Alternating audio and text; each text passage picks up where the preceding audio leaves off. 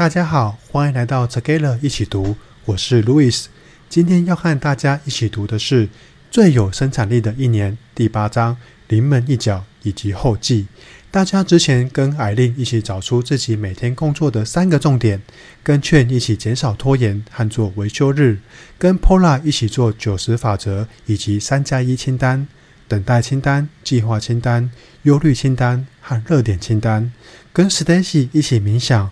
补充能量和运动之后，你的生产力也一定提高了吧？最后，我要跟大家介绍，在追求生产力过程中，善待自己的九大理想方法，让我们在提升生产力的同时，也能感到更快乐。大家还记得自己是为了什么而想要提高生产力吗？大多数人是为了要提升幸福感，但是在提高生产力的过程中，为了想要逼住自己的生产力。而对自己非常的严厉，这好像违背了刚开始追求生产力的初衷。这时候我们该怎么解决呢？还好研究指出，生产力和幸福是同步的。你越快乐，就会变得越有生产力。根据哈佛最受欢迎的快乐工作学，作者即专门研究幸福的心理学家尚恩·艾尔科表示，当你的大脑比较快乐的时候，它的表现明显优于处于平淡。负面或压力状况下的大脑，这个时候你会变得更聪明、更有创造力，而且精力更加充沛。事实上，根据他的研究发现，比较快乐的人相比其他人高出百分之三十一的生产力，多出百分之三十七的销售业绩，拥有更好而且更稳定的工作，抗压性就会更高，也比较少出现职业倦怠。很神奇吧？让自己更快乐。就能提高生产力和业绩。记得我刚开始做业务工程师的时候，因为不太会做业务，业绩也不好，就常常被主管骂。其实现在想起来，主管当时也不一定是想要骂我，而是想要教我该怎么做才能把事情做好。但是自己没有信心，整天觉得自己的压力好大，所以才觉得自己常常被骂。但是就在去上课学习，让自己敢对客户说出自己的想法，敢在台上做简报、说笑话，敢和主管讨论该怎么让客户下单之后，我变得更有信心，上班也比较快乐。这时候业绩虽然还没出来，但是拜访客户的次数变多了，对客户做简报的次数也更多了。几个月后，终于达到了公司要求的业绩，所以让自己更快乐。生产力和业绩真的可以有效的提高。接下来就来看看作者克里斯整理出来的追求生产力过程中善待自己的九大理想方法吧。第一个方法，更常暂停生产力的行为。克里斯在执行生产力的计划期间发现，他休息的越多，就拥有越多的精力和专注力，也就越少感觉到疲劳。一项研究指出，要提高生产力，最理想的休息时间是每工作五十二分钟就休息十七分钟，但因为每个人的生理时钟不完全相同，也可以看自己的状况来调整休息时间。以克里斯来说，他每小时至少会休息十五分钟。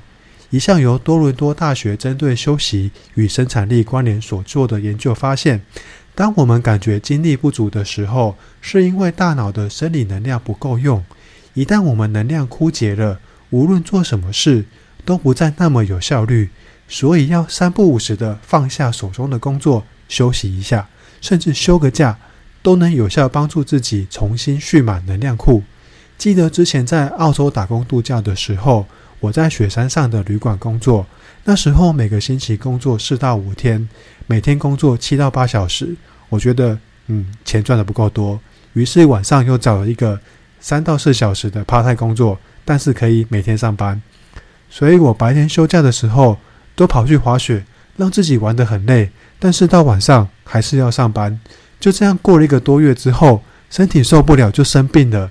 我还在 FB 发文说：“哦，我这两天吐的痰比我这辈子加起来还要多。”老板也跟我说：“我再不去看医生的话，我的 body 要运回台湾是很贵的。”我才去看医生，然后好好的休养了几天，这才好起来。所以身体真的要适度的休息，不然不只可能没有生产力，甚至还会生病的。第二个方法，回想三件值得感恩的事情。除了冥想和运动以外，克里斯说他最喜欢的另外两个方法是在每天结束的时候回想三件值得感恩的事情，以及记录一则正面的经验。因为当你有意识扫描大脑里正向的事情，你的大脑会越来越习惯这么做，而且大脑也会逐渐养成无意识扫描、查找世间美好事物的习惯。这么做之所以有效，关键在于扫描查找你生活中的正向事情。如果当天找不出三件感恩的事情，就回想过去令人感激的三件事情。这么做只需要一到两分钟，但是成效却非常巨大。我曾经听过黑幼龙先生演讲，他说有一个人在大陆开放探亲之后，他回到家乡看望妹妹和外甥女，他买了电子表要送给他们。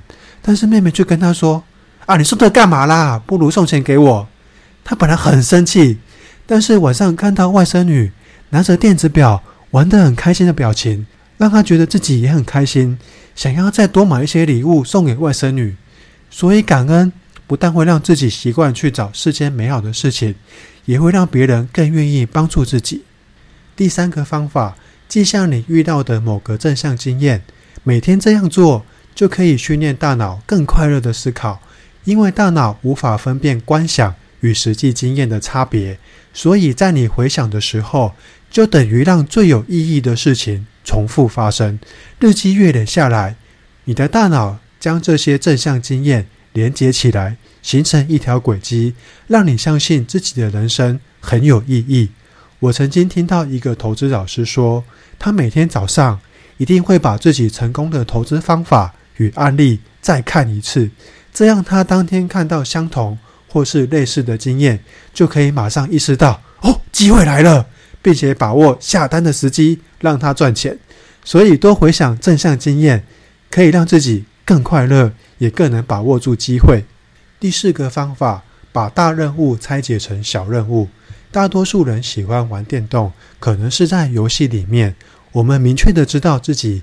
该完成什么任务？知道自己还需要多少经验值就可以升级了。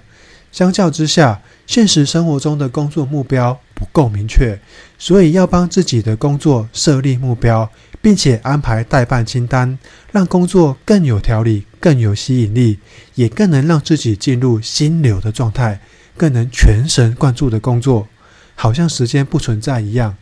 我的旧家住了十多年都没有大整理，我也有好多年都没有住在家里，所以房间被家人堆满了杂物。在我爸爸过世之后，有好几次我想要帮忙整理，但是看到满房间的杂物，马上就放弃了。直到有一天，工作刚好有几个月比较空闲一点，我就下定决心，一定要在这几个月内把房间整理好。所以马上规划了进度，把房子划分了很多小区域，每天整理好一个小区域，就这样慢慢的把房子给整理干净。如果我当时一直想着我要把整个房子都整理干净，而不是每天整理一点点，可能到现在，嗯，我还是没整理好。第五个方法，寻求自己的意见。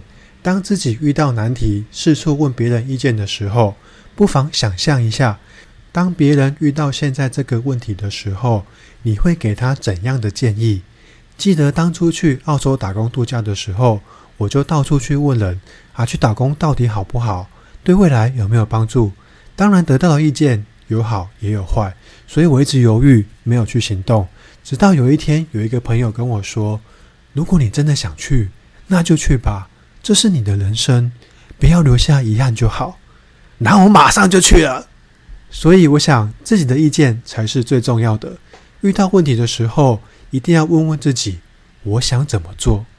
第六个方法，奖励自己，这非常有效，不仅有助于巩固习惯，也可以为你追求生产力的过程添加一些乐趣。可以是长时间运动之后，允许自己上 FB 十五分钟。也可以是完成一个很大的工作计划，然后请自己吃大餐。我在昨天晚上一点多的时候，终于写完了随机骗局说书的文字稿，然后我就睡觉了吗？当然不是，我很开心的把《正义的算法》最后三集给看完。虽然看完的时候已经快要四点了，但我觉得哇，真的太开心了！不但完成一件事情，还奖励了自己。第七个方法，相信自己会成长。根据史丹佛大学心理学家暨心态致胜作者卡罗德威克所做的研究指出，成功人士与非成功人士之间最大的差距，在于他们是否觉得自己的智力和能力是固定不变的。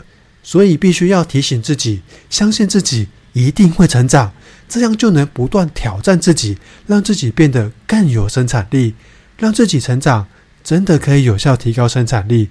之前我需要准备两天才能写完说书的文字稿和产出一段十多分钟的说书录音，在经过几星期的练习之后，现在我只需要一天就可以完成了，真的省下了很多时间。第八个方法，建立一份成就清单。克里斯在维修日的时候，一定会检视自己的成就清单，并且添加新的成就来赞赏自己。这样就能更清楚地看到自己因为生产力提升而获得的成就，尤其是在进行长期计划、成就无法立竿见影的时候，更需要这么做。我有上过卡内基训练的课程，里面有一个功课是要说自己有成就感的事情。后来我回去当学长的时候，一样要准备这个功课，我就问老师说：“我可以用之前的故事吗？因为那是我最有成就感的事情。”老师就说：“我相信你在这段时间一定有了新的成长，你可以再想想，一定会有不一样的成就感故事。”被老师这么一说，我就真的想了很多新的成就感故事，像是昨天完成的随机骗局稿子，是我第一次整理完一本书的内容，再加上自己的感想，写了超过五千字，真的很有成就感。第九个方法，看动物宝宝的可爱图片。一项研究分析了受测者在看可爱动物宝宝的图片时，对专注力的掌控能力有正面的影响，以及提升随后的工作表现。虽然有点无厘头，但蛮好玩的。有时候我看到可爱动物宝宝的图片，真的是蛮疗愈的。但我自己是更喜欢看下雪或是滑雪的照片，因为那是我最喜欢做的事情。所以看着照片，想象自己在滑雪，就很开心。你也可以试试看怎样的图片对自己是最有效的。作者克里斯在写这本书的三个月后，进度就已经超前，于是犒赏自己去度假一个星期，飞往爱尔兰都柏林。结果在假期的第二天半夜，从朋友家走路回 Airbnb 住宿的时候，滑倒骨折了。他想要打电话求救，手机却没电了。在二月冬天的晚上，在室外躺了三个多小时后，终于有人听到他在喊救命了，就帮他叫了救护车。当时他非常的痛苦，只想要飞回加拿大的家，但是在脚踝和腿骨都粉碎性骨折的状况下，是不能搭飞机的。一开始前几天，他在医院没人帮忙的状况下，连起床都做不到，连续好几个星期都精神不济。医生跟他说，因为这是非常严重的骨折，所以需要六个月才能康复，然后还需要六个月的复健。原本在截止日期前要写好这本书就已经很困难了，脚骨折之后更是难上加难。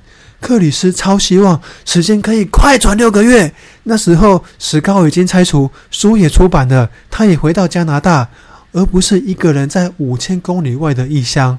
还好，在骨折之前，克里斯已经奠定好还算稳固的生产力基础，养成每天与每周列出三件待完成的重要事情，加上之前建立的好习惯，像是脱离网络、驯服周遭的干扰源，一次只做一件事，吃得健康、睡得饱等，让他能够善用有限的精力。他还会利用时间去冥想和感恩。终于在摔断腿的三个半月后，将草稿完成寄出，比预定的时间还提早了六个星期。所以平常就建立好提高生产力的好习惯，真的很重要。在一年生产力计划中，让克里斯学到最多的实验是完全与外界隔绝十天，然后思索别人给自己的人生带来什么意义。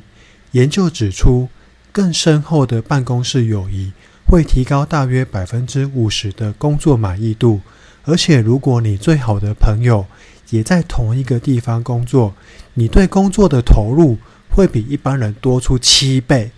在与外界隔绝后，克里斯发现，如果没有关注他的支持者，那他写出来的文字就帮助不了任何人，因为没有人看。如果没有爱他的家人，那他工作就不会那么有自信。如果身边没有关心他的朋友，那就不会一直有人给他加油打气。所以有身边的这些人，他才有了动力和目标。身边的人不只是计划存在的理由，也是计划存在的目的。所以人才是追求生产力的背后原因。最后帮大家复习一下追求生产力过程中善待自己的九大方法：一、更常暂停生产力的行为；二、每天回想三件值得感恩的事情；三、每天记录一个当天遇到的正向体验；四、把大任务拆解成小任务；五、问问自己的意见；六、奖励自己；七、相信自己会成长；八。建立一份成就清单。九，看动物宝宝的可爱图片。我最喜欢奖励自己了。那你呢？当我们提升了生产力，就会感觉到更幸福。感觉到更幸福的同时，也会提高了生产力。所以，幸福和生产力是密不可分的。有烹饪节目会找来厉害的厨师，协助经营不善的餐厅改造环境和菜单之后，经过一年的时间再回访。大概会有一半的餐厅会变得生意兴隆，但也有另一半的餐厅会恢复到之前的经营模式，甚至是倒闭。克里斯在完成生产力计划的一年后，他还是持续运用书里面的方法，能让自己更加善用生产力的三个元素：时间、专注力和精力。不管是多么成功的人，他每天也都只有二十四个小时。我们只要能够有效管理自己的时间、专注力和精力，我们也可以变得很优秀。不知道大家在提高生产力的过程中，有没有遇到什么问题呢？这时候你是怎么解决的？欢迎留言跟我们分享你的经验。如果喜欢我们的节目，也请给我们五星好评，并且推荐给你身边也喜欢阅读的朋友。也欢迎留言写下你对这集的想法与意见。祝大家有一个愉快美好的一天。Together 一起读，与你下次见。